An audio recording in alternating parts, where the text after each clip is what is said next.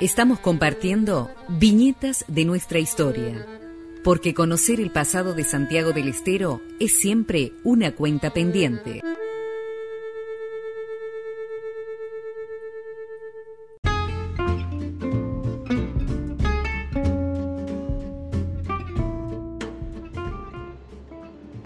En este libro, Celeste Schneider examina la coexistencia de valores, formas y procedimientos democráticos con la generalización de prácticas de control y coerción manifiestos a través de la policialización de la vida pública en Santiago del Estero bajo el quinto periodo de gobierno de Carlos Juárez.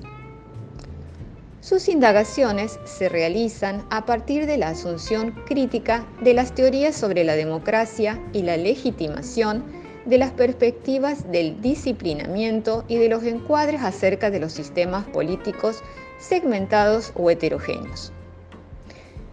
El posicionamiento crítico frente a ciertas visiones dominantes sobre la democracia conduce al autor a investigar, con solidez teórica, solvencia metodológica y, particularmente, originalidad en el enfoque, la dimensión coercitiva de la política presente en dichos sistemas e incorporar al análisis el papel de los actores y líneas de conflicto locales en el proceso de democratización provincial.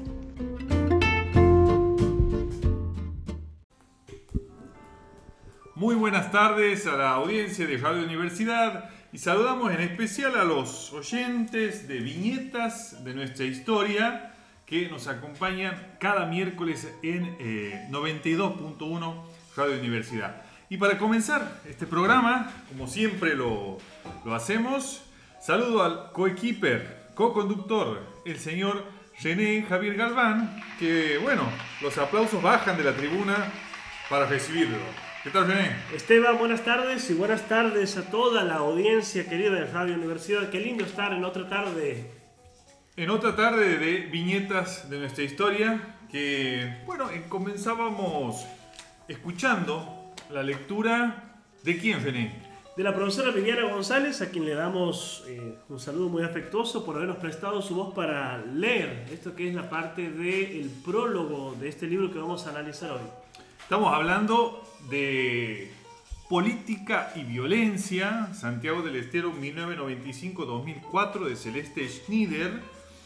Como saben, quienes siguen el programa, en el ciclo 2021 elegimos eh, hacer un, ejercicio de leer un libro eh, de historia santiagueña o de historia del, NOA por semana y analizarlo, discutirlo, eh, calificarlo, ponerle las estrellitas como hacemos en el, último, en el último bloque. Y hemos elegido este libro de, digamos, de publicación reciente, el año 2013, de la doctora en Ciencias Políticas Celeste Schneider, que se llama Política y Violencia. Editado por Edunce, creo que este es el segundo o tercer libro que mm, analizamos de, este editorial. indudablemente en los últimos años Edunce ha hecho un aporte interesante con sus publicaciones eh, de libros de ciencias sociales. Este es un libro de 2013 y generalmente creo que lo hablamos en algunos programas, eh, para muchos de estos programas, para la mayoría he releído libros, pero esta vez lo he leído por primera vez. Me, arrepiento de no haberlo leído antes y estaba en falta al no leer un trabajo tan interesante eh, y con tantas eh, líneas, vetas para analizar como es este, este trabajo. Pero bueno, reza el dicho, más vale tarde que nunca. Así que en ocasión de, este nuevo programa de viñetas de nuestra historia, he leído con eh, atención y entusiasmo este trabajo de Celeste Schneider.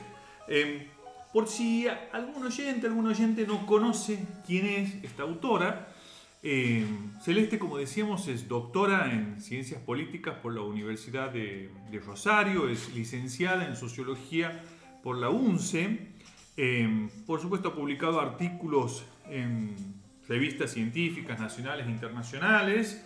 Eh, creo recordar que tuvo una estadía de una beca en, Portugal y dirige un proyecto de investigación en el INDES en la Universidad Nacional de, Santiago del Estero, una reconocida investigadora que forma parte, bueno, no sé si decir ya de, la, de, una nueva camada, vamos a decir, de, investigadores que eh, han participado de proyectos de investigación desde el 2000 y pico en adelante y, muchos de esos eh, resultados de esos trabajos se han visto plasmados en, libros. Y este es uno de, uno de ellos. Celeste Schneider, entonces, este libro Política y Violencia, eh, a modo de, de, un panorama general, ¿no? Ahí eh, la profesora Viviana leía al principio un prólogo, que es un prólogo de Carlos Zurita, ¿sí? sociólogo muy reconocido en, Santiago del Estero. Eh, tiene el prólogo este de Carlos Zurita, tiene una sección de, agradecimientos, por supuesto, en donde están todos eh, aquellos que fueron sus, compañeros de equipo de investigación. Tiene una, introducción que nos da un panorama, una, hoja de ruta acerca de cómo leer este trabajo. Son seis capítulos y unas notas finales, dice, sobre los usos presentes de la violencia Em, con una dedicatoria también al principio. A mí siempre me gusta leer los agradecimientos y las dedicatorias, tengo ese, ese vicio. Cuando voy a un libro, lo primero que leo son las dedicatorias y los agradecimientos. Eh, y tiene es un libro de 180 páginas, como decíamos, eh, editado por eh, Edunce. Que en principio, René, a ver, ¿qué, ¿qué podrías decir de interesante pertinente, sugerente eh, acerca de este libro, así desde una visión panorámica. ¿Qué, te ha parecido? Y, no sé si te ha pasado también, o, eh, como a mí, si recién lo has leído o si ya lo habías leído en ocasión anterior. No, no, en mi caso soy una relectura porque este libro... Has hecho bien entonces, no, estabas en falta como yo. No, pero ha sido la lectura casi obligada en su momento porque eh, este libro está dentro de, o sea, conceptos principales de este libro están eh, trabajados en el manual que hemos escrito 200 años de historia, en la etapa del retorno a la democracia, entonces, como ese capítulo me tocaba escribir a mí, este libro no se podía pasar por alto, ¿no? Así que en mi caso... Claro, porque estabas encargado vos del capítulo último, o sea, que habla sobre el juarismo y todo eso. Y, bueno, y este libro te, te, ayudó mucho a eso. Sí, eh, sido una relectura y creo que eh, está muy bien llevada la cuestión esta que, que, aquellos, aquellos, que somos sociales, y en especial cuando se, trata de tesis doctorales como estas, de la cuestión general a lo, lo específico, ¿no? es decir, partir de los conceptos, el marco teórico está muy bien presentado, hasta llegar finalmente al estudio de caso que plantea en este libro. Me parece que eso está muy bien trazado desde la primera página hasta las eh, notas o comentarios finales. Sí, sí, es verdad. Creo que hay, hay una... Me parece que esto lo hablábamos también cuando abordamos el libro de Ana Teresa Martínez. Esa articulación teórico-empírica me parece que está muy, muy clara, muy bien explicado y uno puede ver ese ensamble, ¿no es cierto?, entre ese trabajo de campo, esa investigación, ese trabajo con fuentes, con entrevistas, ¿no? con entrevistados, con legajos, eh, con periódicos, y eso ensamblado de manera eso, muy, muy articulada con los autores, los teóricos, los politólogos, los sociólogos, utilizados para pensar todas esas cuestiones eh, que, con las que se encuentra de modo empírico en la, investigación, ¿no? E, exactamente, es, o sea, no se percibe aquí la cita por citar, sino que de esa cita hay precisamente una cuestión que está ahí tejida con el trabajo de campo que se hace después. Sí, eso creo que algunas veces lo hablábamos, lo hablábamos, no sé si con vos o con otros colegas, ¿no? Que uno a veces ve en, en tesis, en trabajos de investigación, esta cosa de el marco teórico y, se meten ahí autores y citas y definiciones y después el trabajo en sí, digamos, el trabajo, el desarrollo va por otro camino, ¿sí? Pareciera que se lo pone como un adorno necesario el marco teórico y después ya el, desarrollo del trabajo va por otro lado. Así que eso, eso es verdad, eso, eso aparece muy, muy bien eh, articulado en este libro.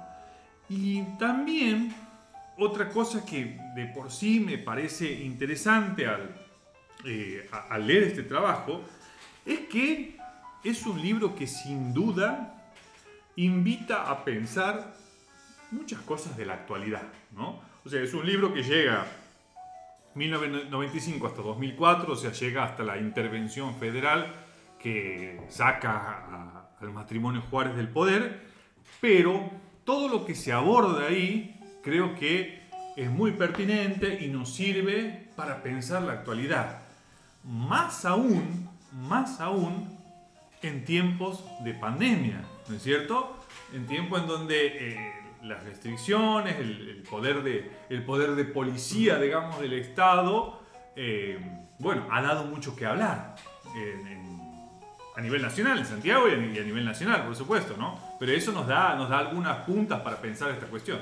Y, también me parece que, al menos a nuestra generación, los que estamos cerca de los 35, 40 años, es eh, un refrescar y un reflexionar sobre aquello que lo teníamos nosotros como de sentido común o del cuchicheo o de, de, los chismes, es decir, aquello que se sabía desde sentido común, me parece que leer este libro nos permite reflexionar de una manera teórica y conceptual sobre aquello que se sabía, ¿sí?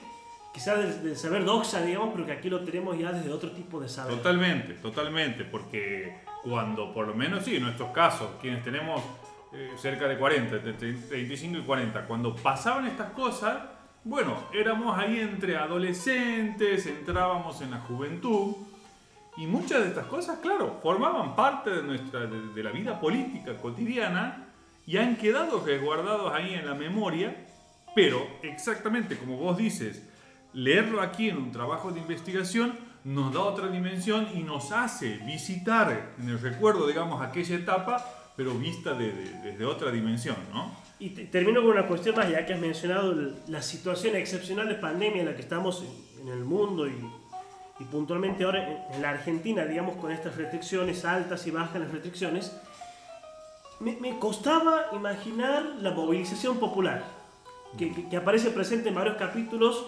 aquellos dirigentes, aquellos líderes políticos y la importancia de la movilización popular, ¿no? especialmente en un año electoral como este aquí en Santiago del Estero, eh, elecciones para gobernador, para legisladores, para comisionados municipales, el desafío de la, de la imposibilidad de movilizar, digamos, de, de, movilizaciones populares en este contexto electoral, por ejemplo, va a ser también algo particular, pero repito, me costaba imaginar el calor de la gente que leo en este libro, que, se, que, aparece presente que en la actualidad. hoy. Exactamente.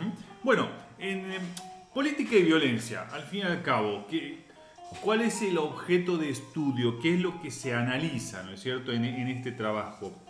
Bueno, claramente es, el vínculo, ¿no es cierto?, de, la política y la violencia en, en un periodo democrático, ¿sí? En un periodo democrático y más específicamente en el periodo eh, la vuelta a la democracia en, Argentina y en Santiago del Estero en la etapa del juarismo, ¿sí? el, el, último juarismo, podríamos decir, aquel que va desde 1995, cuando Juárez es elegido por eh, cuarta vez gobernador, hasta el 2004 en que llega la, la intervención federal. Y aquí hay una cosa interesante, que es lo que hace, que nos, muestra Celeste Schneider, y es que muchas veces ese vínculo entre política y violencia, uno de modo natural lo pensaba en relación con periodos dictatoriales. Uno dice política y violencia, el uso de la violencia, el poder de policía, y se viene a la cabeza la dictadura militar, las desapariciones, eh, las torturas. Sin embargo, lo que hace Celeste Schneider aquí es poner el foco de ese vínculo en periodos democráticos. Porque no es que desaparece la violencia, no es que, eh, sino que hay ciertas prácticas que tienen su continuidad, digamos, en periodos democráticos y eso resulta necesario pensarlo y entender cómo funciona esa violencia en periodos democráticos. Eh, y, eso, y eso, bueno, creo que eso es el, el objeto principal, el objeto de estudio en este trabajo. queremos hacer una introducción general y estamos un poco pasados de tiempo. Estamos hablando en este programa de viñetas de política y violencia, de Celeste Schneider, Santiago del Estero, 1995 y 2004, y vamos a un pequeño corte y ya venimos y nos metemos de lleno en este trabajo tan interesante publicado por Edunce.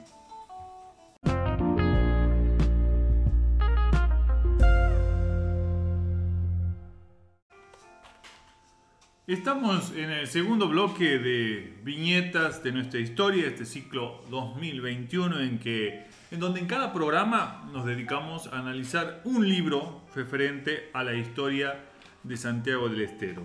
Hoy estamos hablando de un libro que aborda la, historia reciente de la provincia, la, etapa, la última etapa del juarismo, y es el libro de eh, Celeste Schneider titulado política y violencia.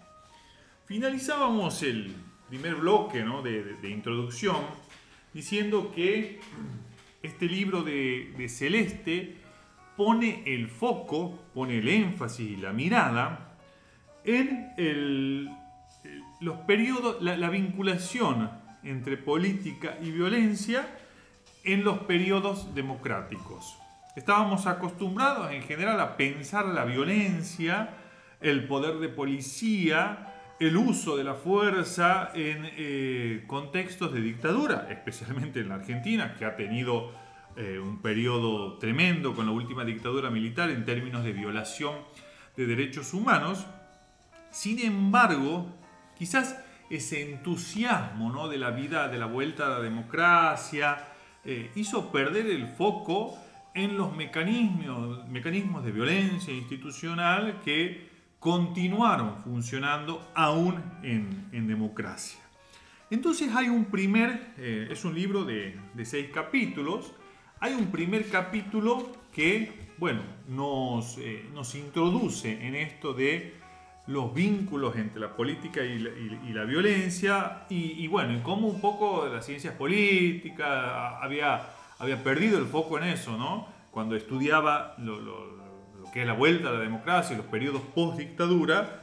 Eh, pero bueno, ya eh, ha habido un, cierto giro, digamos, hacia lo que se llaman los, eh, estas experiencias locales de autoritarismo subnacionales. Hay un concepto bien propio, creo, de las ciencias políticas, que, que son esto de lo subnacional, ¿no?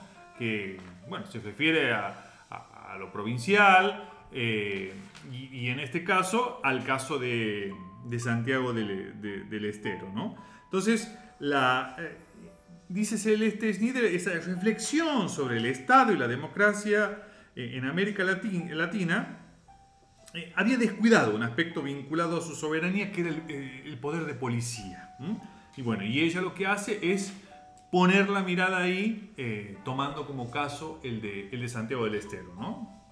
Ahora que mencionas lo, subnacional, que es, fundamental de, de, este primer capítulo, sí. Eh, creo que volvemos aquí ¿no? a la importancia que tiene para Santiago del Estero eh, lo que se viene haciendo en la UNCE en los últimos 15, 20 años sí. respecto a los estudios locales. ¿no?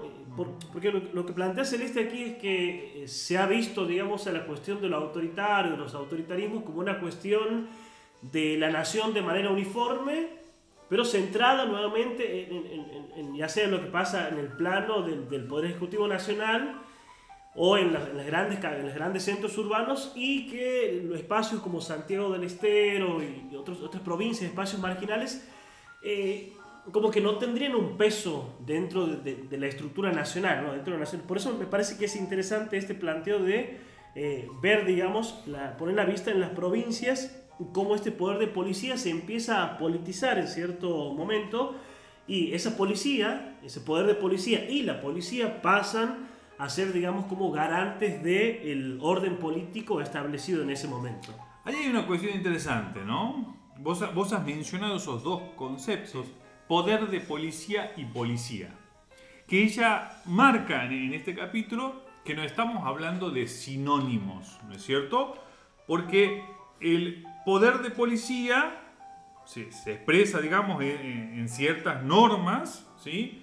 eh, orientadas a encauzar determinados comportamientos sociales. En cambio, la policía sería esta, agencia estatal destinada a hacer cumplir ¿no? ciertas, eh, ciertas normas. Podríamos decir, si podemos hacer como un juego de palabras, que toda policía tiene poder de policía, sin embargo, el, poder de policía no solamente lo ejerce la policía. Bueno, eso lo estamos, creo, que lo estamos viendo en este contexto ¿no? de, cuarentenas y demás. ¿no? Me parece que está, muy clara esa cuestión ahí. Esa diferencia esa de diferencia de conceptos, sí, sí, sí, sí, sí, Y bueno, y ahí es cuando eh, avanza, ¿no es cierto?, en, este, eh, en, estos, eh, en estos mecanismos de cómo funciona ese, poder de policía eh, y como también, bueno, las policías en tanto agencias del Estado dependen también de las políticas públicas de, cada uno de, los gobiernos de turno y cómo se da continuidad. Muchas veces, como decíamos, una vez que terminan las dictaduras, se da continuidad a esas formas, digamos, de control, de censura, y que, bueno, eh, eso es lo que a veces, lo que un poco la, la historia, la ciencia política había perdido de, de vista estudiando estos casos eh, subnacionales, ¿no?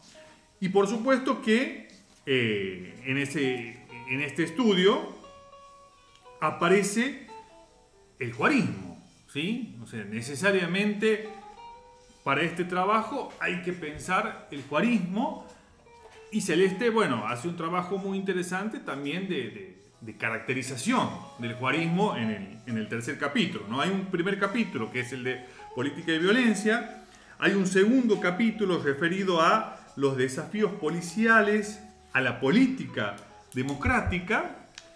El tercer capítulo ya está destinado a pensar y a periodizar, ¿sí? a caracterizar eso que llamamos eh, el juarismo. ¿no?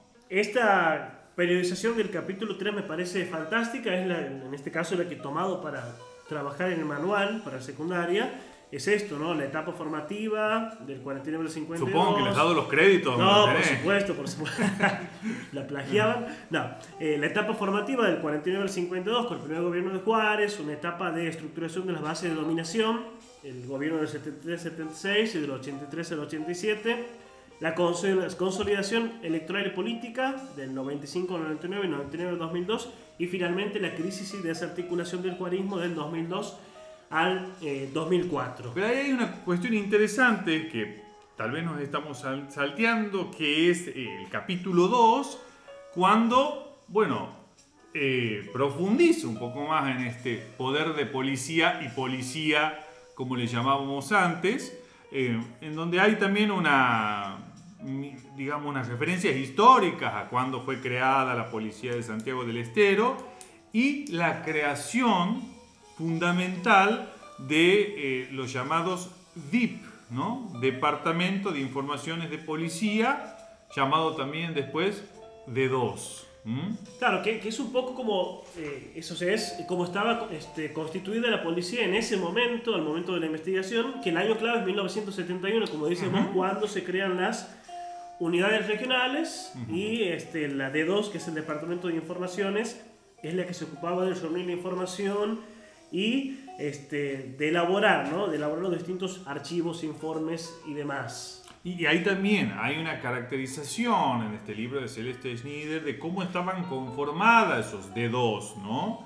Eh, las salas, las secciones de archivo, la sala de situación, la sala eh, eh, explotación de prensa, sala de operaciones especiales, sección de archivos, o sea, hace una radiografía muy interesante para estudiar esos departamentos de información que fueron fundamentales en época de dictadura, pero no solamente en época de dictadura como lo hemos podido ver en Santiago, ¿no? No, porque si estas unidades regionales se crean en 1971, en gobiernos militares, Juárez asume su gobierno en el 73 es decir, hereda esa creación de las unidades regionales y es en el 73 cuando Celeste dice, bueno, esta es la etapa de la estructuración de las bases de dominación, 73-76 y 87, ya con, en el 71, esas unidades regionales creadas, ¿no? Eso es lo, lo que hereda Juárez en el 73 ya. Ah, tenemos un, amigo que siempre reniega, ¿no? Con aquella, con aquella frase, ¿no? De 50 años de juarismo. Como si hubiera habido una continuidad de medio siglo de un mismo Juárez que eh, dominó a Santiago del Estero por todos esos años. Creo que también este libro hace una contribución ¿no? para eh, tener una mirada un poco más, eh, más analítica y de cómo se ha ido transformando este, este juarismo y de, de entender también las diferencias entre el juarismo del 49, el juarismo de mediados de los 70, el juarismo de los 80 y el último juarismo, que creo que eh, muchas veces se mira al juarismo de estas etapas de los 40, de los 70, de los 80, con, los, con la perspectiva, con lo que fue el último juarismo. Y como si ese juarismo del 95 al 2004 fuera el mismo que podemos encontrar en etapas anteriores y eso es lo que lleva a hablar de 50 años de juarismo, ¿no? Parece que aquí también con esta, eh, bueno, con este eh, eh, capítulo que es el capítulo 3 sobre el juarismo, Celeste también nos invita a pensar en estas, en estas etapas del gobierno de Carlos Arturo Juárez, ¿no? Y hay otra cosa en ese capítulo ahí interesante, ¿no? Que es eh, por un lado está la caracterización del juarismo y por otro lado cómo estaba conformado, esa parte me ha resultado muy interesante, el entramado social santiagueño. ¿sí?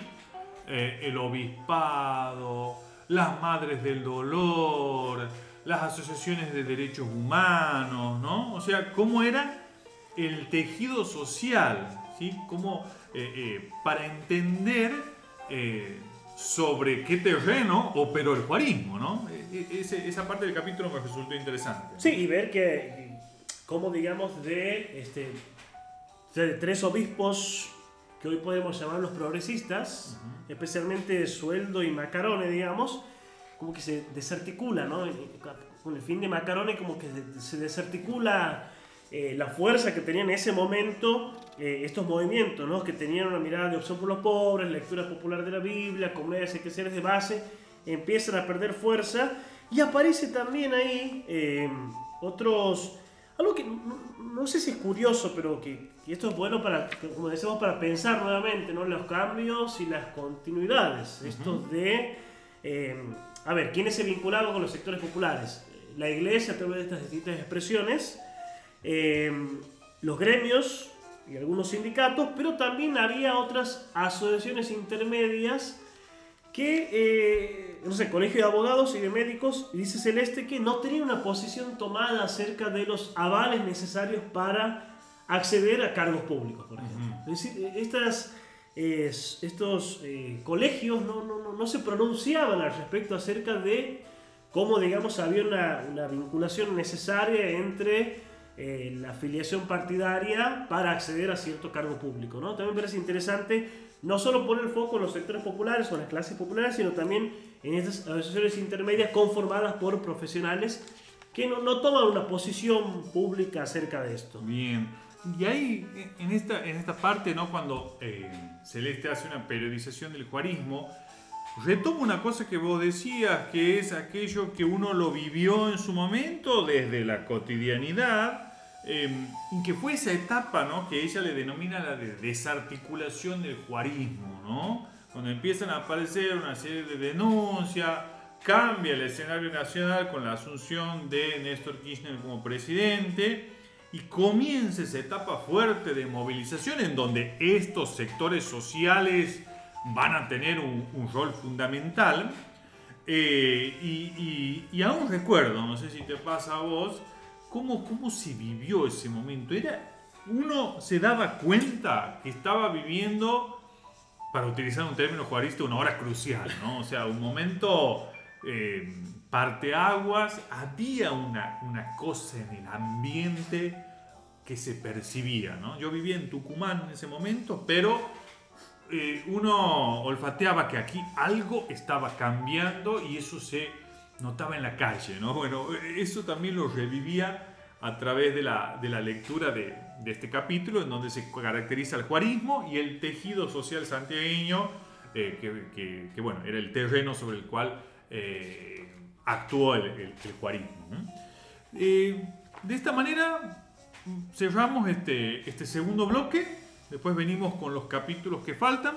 Estamos hablando de un interesante libro que es Política y Violencia, Santiago del Estero, 1995-2004, de Celeste Schneider, eh, y volvemos enseguida con más viñetas de nuestra historia.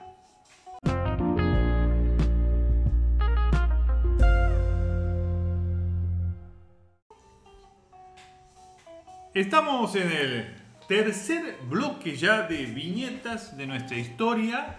Hoy eh, hemos, eh, tenemos como foco el libro Política y Violencia, Santiago del Estero 1995-2014, de Celeste Schneider, investigadora de la Universidad Nacional de Santiago del Estero. Y bueno, estábamos hablando en el eh, bloque anterior acerca de cómo caracteriza en el capítulo 3 la autora a lo que fue el juarismo, las di diferentes etapas del juarismo eh, y también cómo estaba conformado ese tejido, ese entramado social de Santiago del Estero allá por los años 90 y principios del eh, siglo XXI. Luego están los capítulos 4, 5 y 6. El capítulo 4 se denomina los trabajadores políticos del juarismo, el capítulo 5 juarismo y policía y el capítulo 6 los usos de la fuerza policial. ¿Sabe René que me parecía, me parece que hay eh, este capítulo 4, uno lo tiene que leer ahí al lado de otro libro publicado por Edunce, ¿sí? que es el libro de Mariana Godoy, que se llama Los regalos de Margarita, si no me equivoco. Que habla también, se enfoca sobre todo en lo que fue la, la rama femenina y la cuestión este del uso de los regalos a la señora Nina. Entonces hace un estudio etnográfico basado en una dirigente que creo que todos los que leemos el libro y somos ateos sabemos de quién habla. sabemos que habla de ella. Sabemos que habla de ella, de de CF, pero ella, bueno, por cuestiones de resguardar la identidad, digamos, por estas características del trabajo etnográfico, le llama Margarita y por eso el libro, muy interesante, que lo supe leer hace un tiempo, que tiene una visión antropológica, eh, habla de esa etapa, ¿no? del juarismo, de la rama femenina, del rol que cumplían las, eh, eh, los regalos, digamos, a la señora para eventos especiales, no sé, como Día de la Mujer, su cumpleaños. O sea, es un libro fundamental para entender el juarismo, ¿no?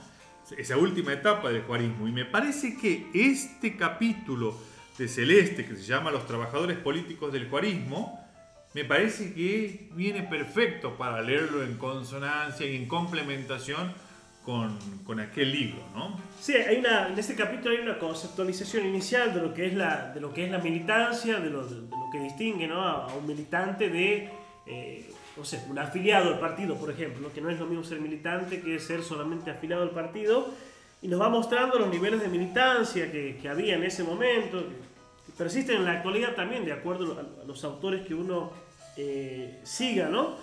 Y, y, aparece esto que... Eh, que no sé desde cuándo está en, en, el lenguaje político en Santiago del Estero, que es el trabajar en política. Uh -huh. El trabajar en política. Yo trabajo, yo trabajo en política. Yo trabajo en política.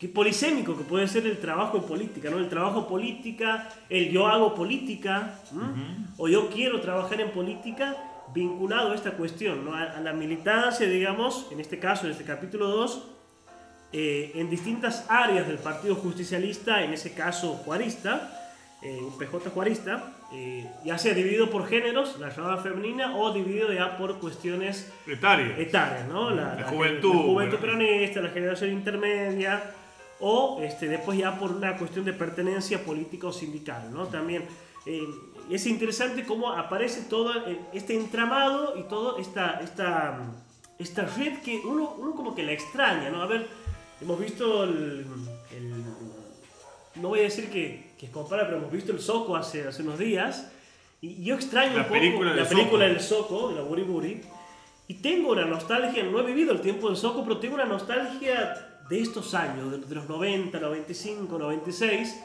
de esto de las, unidades básicas, distribuidas en los barrios, que Celeste dice que eran cerca de 350. Extrañan, los corazones de la marcha de Los corazones de la marcha, las músicas, las chocolatadas, es decir... Todo el folclore. El folclore propio de las unidades básicas de esa época, ¿no? Fíjate cómo empieza este capítulo. Este capítulo comienza con un testimonio, o sea, porque el libro tiene como fuentes también, o sea, muchas entrevistas a, a militantes, ¿sí? El capítulo comienza con el testimonio de alguien diciendo, a mí todo el mundo me decía, si vos entras a trabajar en política, vas a conseguir trabajo. O la frase esa, ¿no? Eh, vos que andas en política, conseguime algo, ¿no? Bueno, y este, y este capítulo está, bueno, em, hace un, retrato de cómo es ese mundo del trabajo político, de las unidades básicas, de los favores. No utiliza, creo, en ningún momento el término puntero, eh, pero claramente hay muchos y muchas que aparecen aquí que podrían ser llamados de modo así más coloquial eh, punteros, ¿no es cierto?, del, del juarismo. Eh, aparecen algunos personajes que, que, uno quizás en su momento fueron muy conocidos y uno ya se había olvidado, ¿no? Eh, aparecen, no sé si te ha pasado, digamos, algunos nombres vinculados con la juventud peronista, que eran, digamos, personajes de, de, mucho poder en ese momento, de mucho poder y que, bueno, hoy, hoy están fuera de la, de la escena política, ¿no? ¿Y cómo funcionaba dentro de estas, dentro de esta militancia, dentro de esta, de esta red de, de, militancia? Eh, la, cuestión aquí ya del control, ¿no? El control, esto de la, toma de asistencia, del hacerse ver, de los chismes. De ir a los actos. De los, el chisme para mandar al frente a, es decir, esta cuestión de eh, la posibilidad de ser penalizado o castigado, ¿no? no solo la cuestión de los favores, sino también de ser penalizado o castigado por no ir a un acto o por no haber estado presente en tal lugar. Y este, que uno de los premios, digamos, que aparecen aquí eh, son bueno, el acceder, digamos, a un puesto, un cargo en la política, en la educación, en la salud o en la justicia. Y bueno, ya después en el capítulo siguiente, cuando habla de juarismo y policía, y cada vez vos fíjate que nos vamos acercando más al, al foco, digamos, al centro de, esta investigación, que es ese vínculo entre juarismo y policía. Y, aquí fíjate cómo es uno de los subtítulos del trabajo, el proceso de partidización de la institución policial.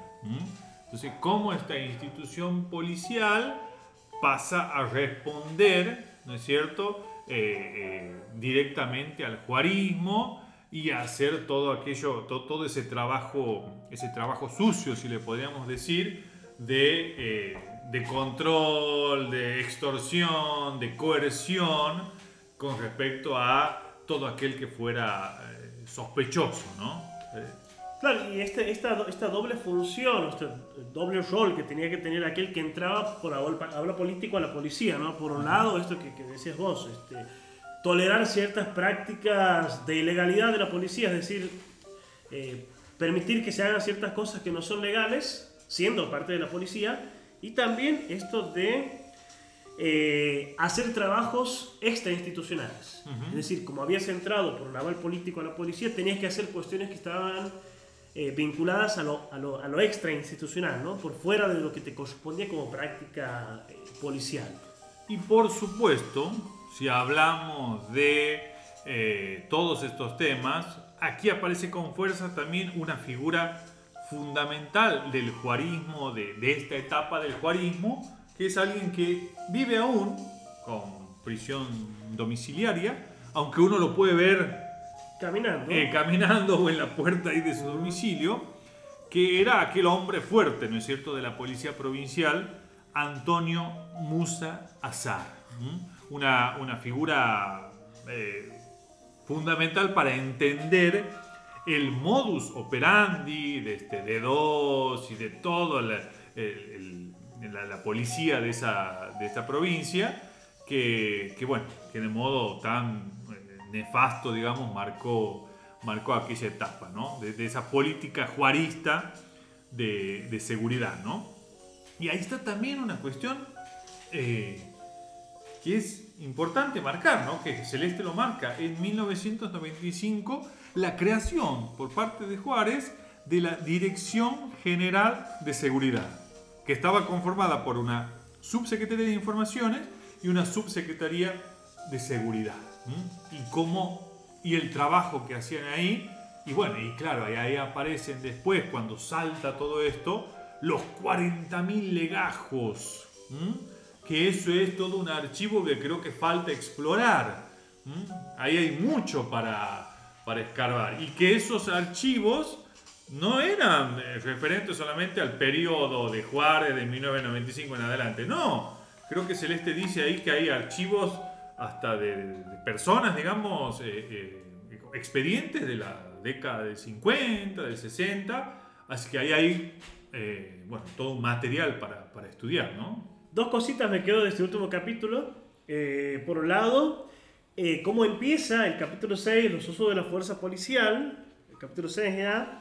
No, no, no, tenía presente esta parte que es una entrevista que le hacen a Carlos Juárez. En a dos voces. Impresionante. Eh, he leído y pensaba buscarla en YouTube esa entrevista. No, no, no la tenía presente. Yo no, la tenía presente donde le preguntan a él si la oficina de informaciones que él encuentra era para esperar los santiagueños o los opositores. Y después le dice, pero usted utilizó los datos de esa oficina y él dice, claro, como todos los gobiernos la necesitan.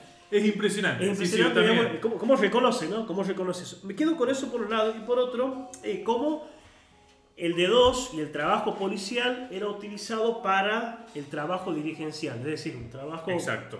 claramente clandestino, ilegal o como lo quiera llamar, eh, era utilizado para, digamos, hacer un seguimiento a los propios miembros del PJ del en ese momento. René, estamos en el tercer bloque ya. Hemos comenzado con esta lectura que tan gentilmente nos hacía la profesora Viviana, eh, pero siempre también tenemos la voz de alguien, de un especialista, una especialista que nos habla de este libro. Bueno, tenemos la, la voz de un joven investigador, licenciado en eh, Filosofía de la Universidad Nacional de Santiago del Estero y que forma parte de un equipo de investigación del INDES junto a Celeste Schneider. Él es eh, Guillermo Martínez y nos da una opinión, una perspectiva interesante acerca de este libro del cual hablamos hoy, Política y Violencia, Santiago del Estero, 1995-2004. Escuchemos a Guillermo Martínez y por supuesto agradecemos esta participación. Bueno, el trabajo Política y Violencia de Celeste Schneer, que ha sido editado por la editorial de la Universidad Nacional de Santiago del Estero, eh, me parece que es un trabajo imprescindible en el ámbito de las ciencias sociales de nuestra provincia, porque básicamente podríamos pensar que es un trabajo que muestra, pero que también eh, abre eh, una línea de indagación vinculada al ejercicio de la violencia por parte del aparato estatal y los efectos de ese ejercicio de la violencia en los modos de construcción de poder y de relaciones sociales históricas en nuestra provincia. En ese sentido, a mí particularmente me gusta pensarlo al libro como al trabajo de Celeste Schneider con un trabajo que produce dos efectos.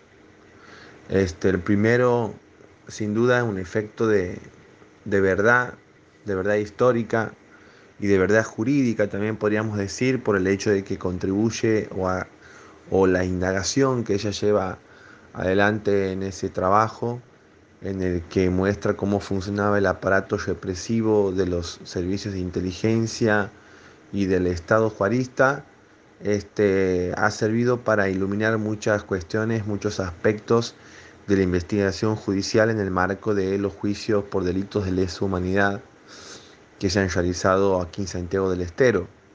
Y por otro lado, para mí también tiene un efecto de conocimiento en el sentido de que arroja luz sobre este, las formas en las que se articula la violencia, el control social, el control poblacional y las violaciones sistemáticas de derechos humanos en, en, la provincia, las formas en las que se han articulado y las formas en las que se pueden seguir articulando y se reproducen hasta el día de hoy. En ese sentido, ese trabajo, política y violencia de Celeste Schneider, me parece que ha, ha sido una contribución a los espacios de militancia y de construcción de memoria, verdad y justicia, pero también una, un trabajo que abre un camino de indagación, este, sobre todo eh, teniendo en cuenta los materiales que todavía hay respecto de los archivos de la represión en nuestra provincia, que sigue siendo inexplorado, que tiene mucho todavía de información y de insumos para seguir construyendo y, con, eh, y produciendo conocimiento eh, relevante para nuestra provincia.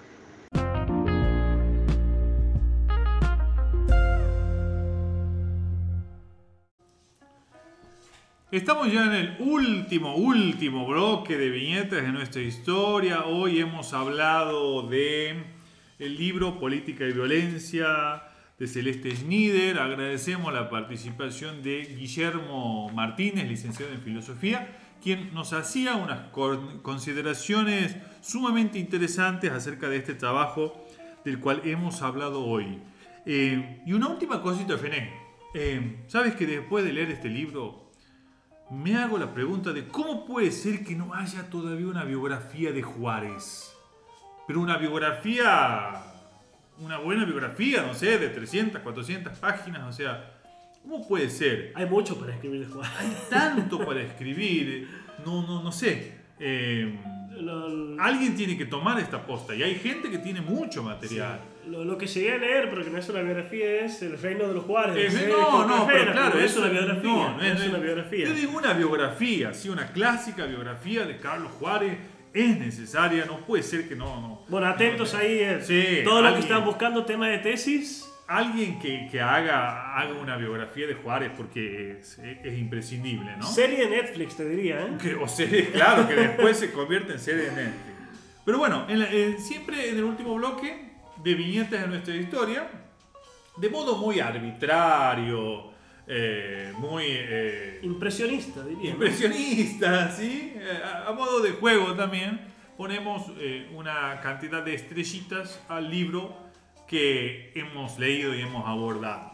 Nos hemos tomado atrevimientos como ponerle alguna, alguna baja calificación a autores súper consagrados, pero solamente por, por por jugar.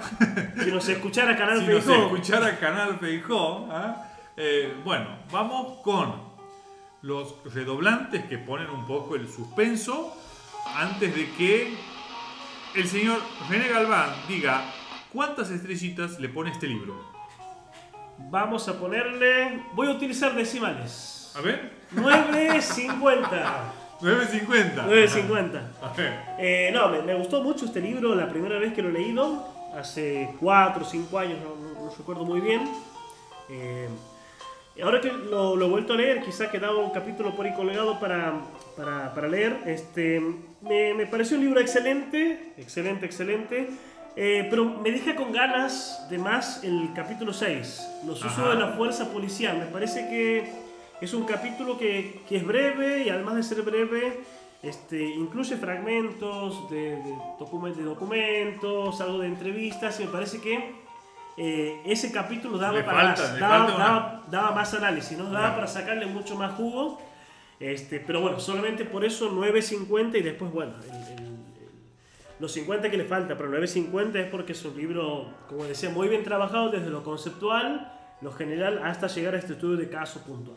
Bien, bueno, en mi caso, eh, vamos a, aumentar esos 50, esos, ese 0,50 que le falta. Y, y, hoy estoy entusiasmado, me entusiasmó este libro, me enojé porque no hay una biografía de Juárez todavía, me dieron ganas de, de, de escuchar a este Juárez en a dos voces diciendo que sí, que obviamente utilizaba toda esa información del D2. Así que eh, le voy a poner un, un 10, un 10 este libro. Un 10. Eh, me parece que como comentábamos al principio, articula de modo muy, muy claro la, la- la teoría con, con- con el trabajo empírico.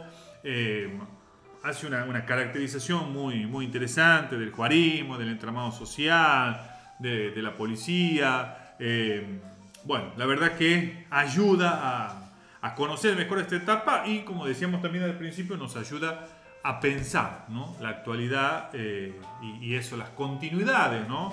Eh, eh, esta cuestión de pensar la- la- las democracias, la- el vínculo entre política y violencia en, eh, en las democracias. Eh, subnacionales como, como se les llama dentro de las ciencias políticas.